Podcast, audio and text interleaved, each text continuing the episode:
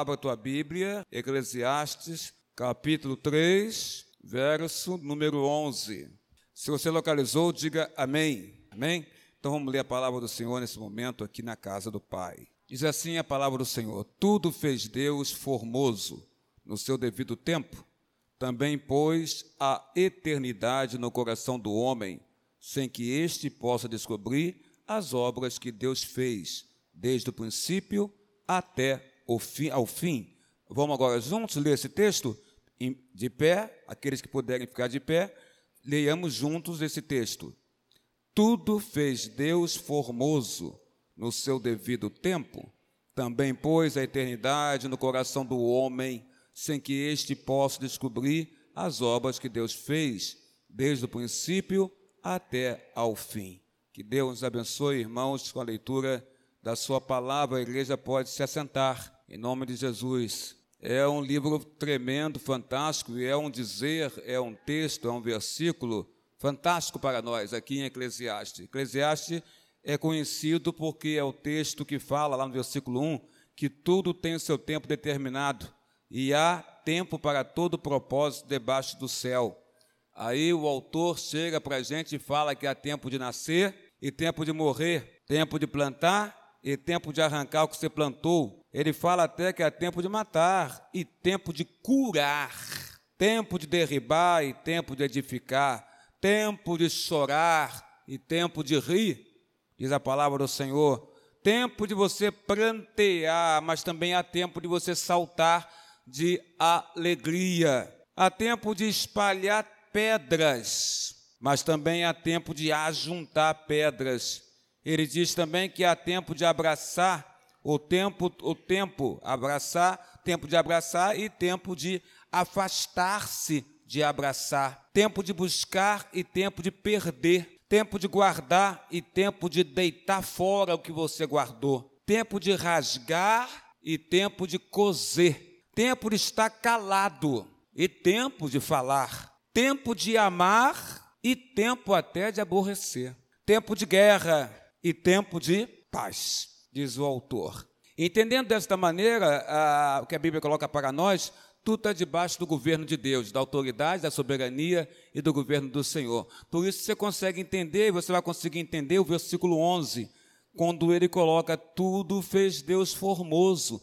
Tudo que Deus criou, Deus fez de maneira bela, de maneira formosa, de maneira eficaz, no seu devido tempo. No tempo, e esse tempo aqui não é o nosso tempo, mas é no tempo de Deus, que é o Kairos, o tempo de Deus.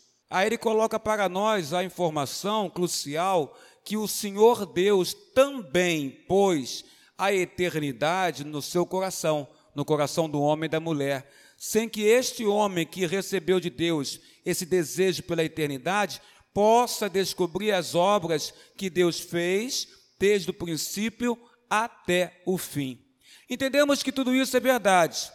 Não podemos negar o quanto é verdade que nosso coração há um desejo pela eternidade, o desejo de sermos eternos. Nós, na verdade, buscamos isso. Buscamos a eternidade. Muitos buscam a eternidade e não sabem como fazê-lo, mas buscam. Buscam a eternidade, porque buscam a eternidade de forma equivocada porque busca a eternidade nessa forma física, nessa forma do corpo que nós estamos hoje, nessa forma corpórea que estamos hoje. Então as pessoas buscam mecanismos mecanismos e ações que levem ela a conservar, a ter uma longevidade neste corpo físico que, ora, estamos é, é, é, vivenciando, estamos vivendo com este corpo de carne e sangue. Mas não temos o entendimento que, na verdade, Deus planejou para nós a eternidade, mas não a eternidade neste corpo físico, que hoje eu estou e você está, estamos vivos neste corpo físico de carne e sangue. Mas as pessoas buscam a longevidade eternidade nesse corpo. O plano de Deus sempre foi a eternidade, isso é uma coisa verdadeira. A Bíblia fala sobre isso. O plano do Senhor foi sempre a eternidade para nós.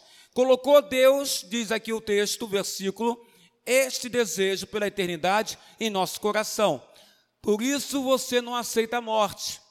Ainda que você seja um cristão, ainda que você saiba para onde você vai, ainda que você é, é, esteja rodeado de pessoas cristãs que sabem para onde vão pós-morte, Ainda que aconteça a morte de pessoas chegadas a nós, que conhecem a Deus também, mas venha a falecer, a morte sempre será para nós uma violência, porque o Senhor Deus, de fato, não nos criou para, para a morte, para morrer. Na verdade, a morte, ou é a morte do corpo físico, ela entra na nossa história, a história da humanidade, mediante o ato de desobediência do primeiro casal criado por Deus. Então, o Senhor Deus coloca como salário do pecado, não é assim que a Bíblia fala? A própria morte. Que morte? Essa a, a morte que esse homem e mulher haveria de sofrer, que seria a morte espiritual, porque estariam afastados de Deus, Adão e Eva, mas também sofreriam a morte física, a morte do corpo, morte física. Não fomos criados para a morte, por isso, para nós, a morte é uma agressão, é uma violência, ainda que saibamos para onde nós vamos. E por isso é tão difícil para alguns aceitar a morte a morte daqueles que estão próximos a si. O plano de Deus sempre foi a eternidade, ele colocou isso no nosso coração, foi o plano dele, dele para o homem. Mas as escolhas que nós fazemos, as escolhas que nós temos feito, nos leva, pergunto a você, à eternidade planejada por Deus. A escolha que você faz nesta terra, nesta vida, te leva a esta eternidade planejada por Deus para você, para o seu coração? Neste mundo nós temos escolhas, neste mundo nós temos opções, escolhas e opções. Duas opções. É, uma é estar com Deus, a outra é estar separado do Senhor Deus. Mas a pergunta é: o que podemos fazer nós para estarmos com Deus? Essa colocação faço para você aqui na igreja hoje. E gostaria que você começasse já a refletir sobre isso nesta manhã de domingo. Uma manhã de domingo que é, que é posterior a um sábado em que nós estivemos nesta igreja, a igreja do Senhor se reuniu aqui ontem, por volta das 14 horas, para realizarmos um culto ao Senhor Deus, com o corpo presente da, de uma das fundadoras da nossa igreja, irmã Cacilda Moreira Neto, que partiu para a glória no dia de sábado. Partiu para a glória no dia anterior, às sete horas da, da sexta-feira, no Hospital Samoca, em Santa Teresa. E ontem, sábado, foi então realizado ah, o sepultamento dela. Ela tinha 92 anos de vida. O que nós entendemos que é uma vida é, próspera, longa, não é? 92 anos de vida. Será que nós vamos alcançar 92 anos de vida? Eu não sei, só Deus sabe se eu vou alcançar ou não, você também não sabe, nós não sabemos. Podemos até pleitear isso, mas não sabemos se acontecerá conosco. Ela teve 92 anos de vida, 90 décadas e mais dois anos de vida. Constituiu uma família maravilhosa, um legado maravilhoso, porque ela teve o seu esposo, ela teve é, os seus seis filhos, quatro ainda estão vivos, ela teve é, é, 16 netos, se não me engano, e 18 bisnetos. E a maioria, a maioria, ou grande parte, estava aqui no culto ontem oferecido a Deus, com o corpo dela presente nesse lugar.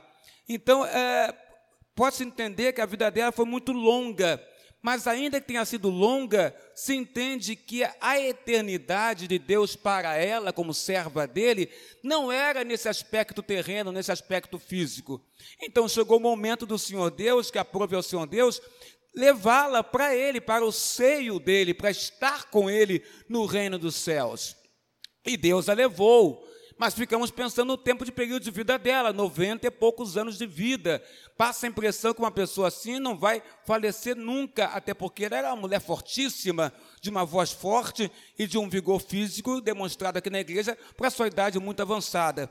Mas aí que você consegue entender, por mais que você complete 80, 70, 90, alguns chegam até os 100 anos. Um dia, um dia, o Senhor Deus, Ele vai nos levar. Não somos eternos nesse corpo físico, mas quando o Senhor coloca aqui na boca do, do autor de Eclesiastes, coloca que Ele implantou no nosso coração a eternidade, é justamente a eternidade para vivermos com Ele, o Senhor Deus. Irmã Cacilda, então, está agora é, usufruindo desta eternidade diante do seu Criador, diante daquele que a criou e diante daquele que a sustentou todos os dias da vida dela, da vida daquela irmã amada. Deus nos criou, Deus nos deu as condições para estarmos e vivermos na Sua presença. No jardim do Éden, Deus coloca ali é, a árvore da vida e coloca também a árvore do conhecimento do bem e do mal. E Deus diz para Adão e Deus diz para Eva e que eles deveriam fazer: olha, vocês podem experimentar todo o fruto das árvores do jardim, menos da árvore do conhecimento do bem e do mal. Mas os outros eles poderiam escolher. Mas o que a humanidade fez, representada por Adão e Eva? A humanidade fez um ato, escolheu um ato de rebeldia. O ato de rebeldia foi, primeiro, ouviu o que Deus disse mas não guardou o que Deus disse. Há uma diferença muito grande entre nós ouvirmos o que a palavra de Deus nos fala, o que Deus nos fala, o que Deus nos revela pela ação do Espírito Santo na Sua palavra, e ouvirmos, lermos e, e, e teoricamente entendermos, e há uma diferença para praticar aquilo que você ouviu. Adão e Eva ouviram a, a, ordem de Deus. Adão e Eva entenderam que não era para comer da árvore do conhecimento do bem e do mal. Entretanto, na escolha que eles tinham e nós não temos, mas eles tinham, que é o livre-arbítrio, eles escolheram pecar. Escolheram se desviar de Deus, escolheram naquele momento ali desobedecer a Deus. Ali está representado um ato de rebeldia, representado por Adão e Eva e que se relaciona a toda a humanidade. A humanidade escolheu então a rebeldia. A humanidade escolheu o conhecimento do bem e do mal, né? É porque no momento que você escolhe o conhecimento do bem e do mal, como Adão e Eva fez, eles estavam mandando um recado para Deus. O recado é: nós estamos escolhendo, na verdade, a nossa independência, independência em relação a Ti. Nós estamos escolhendo conhecer, tanto conhecer o bem e o mal, para sermos iguais a Ti e uma vez sendo iguais a ti, não dependeremos mais de ti. A humanidade, então, ao desobedecer a Deus, no pecado original, ao cometer pecados contra esse Deus, ela está mostrando para Deus que ela quer ser independente dele, porque nós sabemos que nossa vida está debaixo do governo e soberania de Deus. Então, quando nós pecamos, estamos mandando um recado para Deus que não queremos o seu governo e nem a sua soberania sobre as nossas vidas. Um exemplo prático foi o que o povo de Israel fez é, com relação a Deus quando desejou ter um rei. Aí o profeta da época em questão ficou triste, achando que era com ele. E Deus fala o quê? Não, não é com você não. Não se entristeça não, o problema não é você não. A questão desse povo aqui não é você estar ordenando, ou governando, ou orientando através de mim. O problema do povo de Israel aqui é comigo. Eles querem um rei humano porque não querem meu governo. Isto mostra a desobediência ou o ato de rebeldia da humanidade que quer ser independente, que não quer, na verdade, é, seguir as orientações, os ditames, os preceitos, as regras deste Deus maravilhoso que é o nosso Deus criador das nossas vidas. Então a humanidade, ela, quando peca, ela diz: não quero contar com o seu governo, não quero contar com a sua soberania, quero ser independente. Mas só que esta condição de Adão e Eva e aí representa a humanidade, de se rebelar contra Deus, promoveu para toda a humanidade um afastamento dessa humanidade em relação a Deus. E a partir de Adão e Eva, então, quando expulsos do jardim do Éden, expulsos do paraíso, do jardim do Éden, é, se entende que a partir dali o homem está separado de Deus, está separado do Senhor Deus. Essa condição de separação não é para alguns, mas essa condição de separação ela é para, irmã Célia, todos, todos na terra, todo ser humano na terra, desde os primórdios, pós-pecado, entrando na, na, história da humanidade por Adão e Eva, estão, na verdade, separados de Deus, sem qualquer exceção, todos estão separados de Deus. Separados de Deus, sem vida eterna, não é? E sem termos, então, uma eternidade para com este Deus. Mas era esse o desejo de Deus? Não. O desejo de Deus está em Eclesiastes 3, versículo 11, quando a Bíblia fala para nós, e é importante olharmos sempre esse versículo, que aqui diz: Pôs Deus a eternidade no coração do homem. E muitas vezes você entende que coração na Bíblia Sagrada não é, não é o significado do coração órgão, mas coração, cabeça, coração, mente, coração, pensamentos. Então, quando ele fala assim, podemos até é entender desta forma, quando ele coloca para nossos corações que Deus pôs a eternidade no coração do homem, é que Deus pôs a eternidade na sua mente, na sua vontade, no seu desejo. Deus colocou a eternidade na sua mente, nos seus pensamentos. Ele pôs a eternidade em você. Mas foi escolhido o ato de rebeldia. E aí o Senhor Deus, no seu amor por nós, no seu plano eterno, que nós chamamos plano de salvação ou plano salvífico, Deus proveu um meio, um meio para que ele pudesse resgatar a sua criação, resgatar a humanidade, para que possamos, pudéssemos voltar a ter uma vida com ele, para que pudéssemos ter novamente é, é, esta eternidade que ele projetou em nosso coração. Ele faz isso por meio de uma pessoa. Essa pessoa é o filho dele, é Jesus. Por Jesus Cristo, Deus então nos reconcilia a Ele. Por Jesus Cristo, Deus nos traz de volta a Ele. Jesus Cristo, Ele é o Cristo, Ele é o Messias, Ele é o Senhor dos exércitos, Ele é o médico dos médicos, Ele é o Rei dos reis, Senhor dos senhores, Ele é o Cordeiro Santo, Ele é o libertador, ele é aquele que nos transforma, Ele é aquele que converte os nossos corações, Ele é aquele que nos ensina tudo que devemos saber em relação a Deus, em relação aos céus, em relação ao reino de Deus. Ele é aquele que é o Cordeiro Santo, Cordeiro Pascual, o instrumento de Deus para ministrar e operar na tua vida, na tua mente, nos teus pensamentos, no teu, entre aspas, coração. Através dele, Jesus nós somos purificados. Através de Jesus, então, o que está em Eclesiastes 3, versículo 11, se faz real sobre as nossas vidas, a eternidade está sobre os nossos corações. Através de Jesus, nós então somos reconciliados para vivermos a vida eterna com Deus, com o Senhor Deus. Jesus provê este meio. Em Jesus, Deus simplesmente cumpre a justiça dele. A justiça dele em relação ao pecado do homem. Porque através de Jesus, na crucificação no Calvário, Jesus nos liberta de todos os pecados. Nos nossos pecados, irmão, não pedimos pedir perdão a Deus pelos nossos pecados. Porque, na verdade, o perdão já foi dado quando Cristo na cruz morreu. Ali o perdão de Deus sobre a humanidade foi dado a todos nós.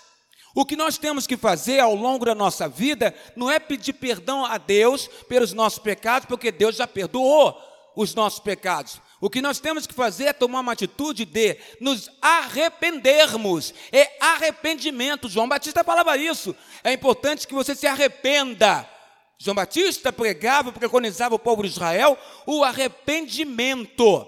Então nós temos que ter ciência do, de estarmos arrependidos dos nossos pecados, porque o perdão já está liberado na cruz do Calvário. O Senhor já liberou sobre nós. Mas e o arrependimento? Estou eu arrependido pelos meus erros, falhas, equívocos e pecados em relação ao meu Deus? Estou eu arrependido? Em Jesus, Deus cumpre a sua justiça. Por meio dele, temos reconciliação. Quando entregamos o que? Os nossos corações mente, pensamentos, cérebro que comanda o corpo a Jesus, a Deus. A condição para a eternidade com Deus, então, irmãos, é, é experimentado ainda nesta vida quando você abraça Cristo como seu Senhor e Salvador, como aquele que nos reconcilia. Então, a salvação não depende do que eu vou fazer.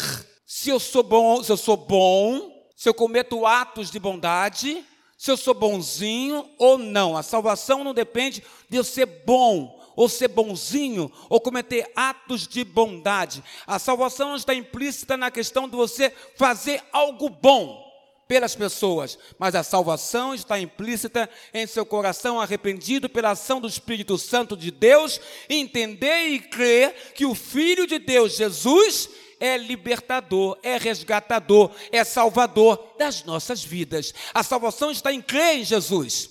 Aquele que crê em Jesus não será jamais condenado, mas está salvo porque crê no Senhor Jesus. Aí está a salvação. Por isso, quando falece alguém do nosso meio, falece um cristão, uma cristã, e que entendemos e sabemos que é um cristão, uma cristã verdadeira, porque a sua vida comprova isso, os seus atos comprovam isso, o seu, a sua maneira de ser e, e espelhar Cristo comprova isso, nós temos absoluta autoridade para dizer que essa pessoa fechou os olhos na terra e abriu nos céus, porque essa pessoa pertence ao Senhor ela pertence ao rebanho do, rebanho do pastoreio do Senhor, ela é ovelha do Senhor, ela cumpriu na sua vida na terra aquilo que nós entendemos ser o correto para cada um de nós. Ela espelha na sua vida terrena a Cristo. Porque, na verdade, não se engane, amigo e amiga, você tem que espelhar Cristo. Você o que quer espelhar? É as pessoas olharem para você e verem em você, não você mas ver em Cristo. E aí entra aquela questão para o pessoa, para o Jaime, de a gente renunciar a nós mesmos, carregar a nossa cruz, não é? Tudo aquilo que é contrário, que a gente não, não muitas vezes a gente não quer fazer isso, mas temos que fazer. Não é? Renunciar nossas próprias vidas em prol da vida de Cristo. Renunciar a minha própria vida para que Cristo ele seja visto em mim, na minha vida, que na verdade é a vida dele. A minha vida está entregue a Ele, a Ele para Ele governá-la e através desta existência simples e humilde, Cristo resplandecer para todas as pessoas. Jesus é visto em você pelas pessoas? Jesus é visto em você na sua casa, Jesus é visto em você na sua vizinhança, Jesus é visto em você na sua igreja, Jesus é visto em você no seu local de trabalho, quando você fala com seu chefe, quando você fala com um subordinado seu, Jesus é visto realmente em você, porque tem que ser visto. Tem que ser visto, porque se vivemos a vida de Cristo, ele tem que se manifestar em nós para que as pessoas vejam e compreendam e entendam que de fato existe um ser superior que está acima de nós e que na verdade é o nosso Criador, que é o nosso Deus, Pai de Jesus Cristo. A condição para a eternidade então é experimentar a vida de Cristo, não é? Então não depende do que eu faço, do que eu realizo, mas depende do meu aceite no Espírito a Jesus. Qualquer ação ou atitude que não seja de nos submetermos a Deus por meio de Jesus Cristo, irmão, de reconhecermos esta obra reconciliadora e que dependemos de Deus, olha, qualquer ato diferente disso, não teremos a vida eterna com Deus. Quem não recebe a Cristo, não tem vida eterna com Deus. Quem não reconhece a Cristo como seu Salvador, não tem vida eterna com Deus. Não adianta obras maravilhosas de caridade. Não, não adianta, porque caridade não compra os céus. Você tem que ter fé. E a fé vem pelo ouvir a palavra de Deus, a palavra do Senhor. Qualquer ação, atitude que não seja de nos submetermos a Deus, por meio de Jesus Cristo, de fato, irmãos, não terá nenhum efeito para em termos de eternidade. Por isso, nesta manhã de domingo, em nome de Cristo Jesus, te falo, experimente. Experimente viver a eternidade hoje. Ah, mas como é que é isso? Experimentar é, a eternidade hoje. Eu não morri, estou aqui na terra ainda, mas Cristo vive em você. Não vive? Então experimente viver a eternidade hoje. Experimentar viver a eternidade, eternidade hoje é saber que se estou nesta terra, vivo, com Cristo eu estou. E se eu partir hoje desta terra, para Cristo eu irei. Quando você tem ciência desses dois momentos, que está com Cristo nesta terra, neste corpo físico, e quando você partir desta terra, deste corpo físico, e a sua alma se desprender do seu corpo, e você, e você morrer, sair deste corpo e morrer, você sabe também que você vai para Cristo. Isto é experimentar agora viver a eternidade. Deus nos fez eternos, não merecíamos isso. Pelo ato de rebeldia, o pecado entrou, a corrupção entrou no gênero humano, mas Ele é tão bom, tão misericordioso, que olhou para nós e enviou seu Filho à terra para resgatar as suas ovelhas e reconciliar os nossos corações com Deus e fazer que seja real e verdadeiro esta palavra de Eclesiastes 3, verso 11. Tudo fez Deus formoso no seu devido tempo. Também pôs a eternidade no coração do homem, sem que este possa descobrir as obras que Deus fez desde o princípio até o fim. As obras que Deus fez, só tomaremos conhecimento mediante Ele querer a nós revelar. Mas muita coisa que o Senhor fez, Ele nos revelou já pela Bíblia Sagrada, que foi escrita por homens santos, inspirados pelo Espírito Santo. Que Deus nos guarde e nos abençoe nesta manhã de domingo.